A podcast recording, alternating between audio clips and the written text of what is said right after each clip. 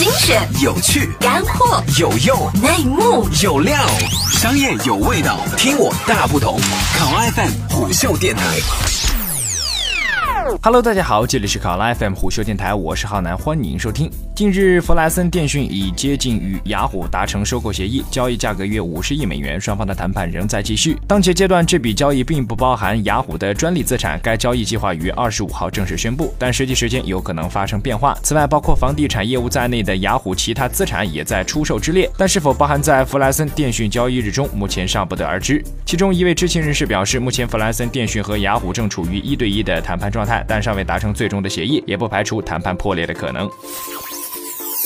这笔潜在交易有望结束已持续数月的雅虎竞购战。雅虎 CEO 玛丽莎·梅耶尔今年早些时候曾表示，公司正在寻求各种替代战略，包括出售核心的互联网业务。相关分析人士称，对于弗莱森而言，雅虎能与公司之前收购的 IOL 进行很好的整合。知情人士表示，弗莱森对于这笔交易充满信心。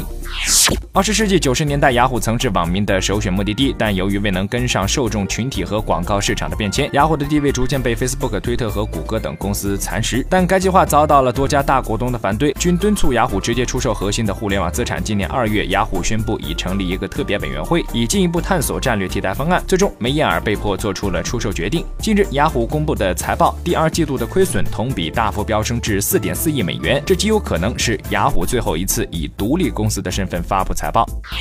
二零一二年卸任雅虎临时 CEO 的罗斯莱文森表示，他并不看好雅虎的核心业务售价能超过五十亿美元。作为一名雅虎衰退的亲历者，莱文森称他理解公司管理层所做的包括回购股票、收购在内的决定。外界普遍将雅虎陷入如今的窘境归咎于 CEO 玛丽莎·梅耶尔，但莱文森却认为雅虎需要全面的改革，将所有的问题归于这位美女 CEO 是不公平的。如果这个通讯领域的霸主真的收购了雅虎，对雅虎来说无疑是个好消息，但能拯救雅虎一直衰退的窘况吗？美女 CEO 又将何去何从？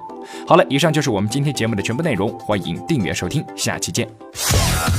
个性化商业资讯平台，考拉 FM 虎嗅电台。